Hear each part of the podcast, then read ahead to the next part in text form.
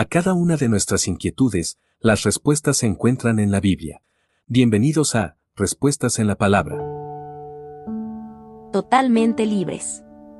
Posiblemente nuestra vida en este mundo como hijos de Dios no sea para nada placentera, tal como lo esperábamos antes de aceptar a Cristo en nuestro corazón. Pero todo esto cambiará en el día que partamos de este mundo y lleguemos a la presencia de Dios.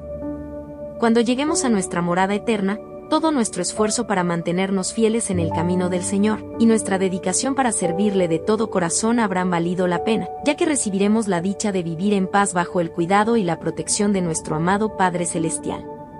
Nuestra fidelidad a Dios nos liberará de su ira venidera sobre todo este mundo perverso y pecador, ya que en ese día, los pecadores serán consumidos por el fuego abrasador de Dios, tal como el fuego consume la paja.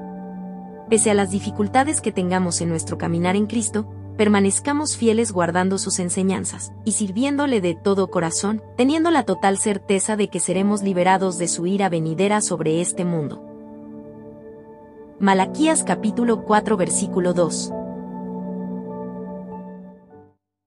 Envíenos sus sugerencias y comentarios a nuestro correo electrónico ministerio.jesusislife.net.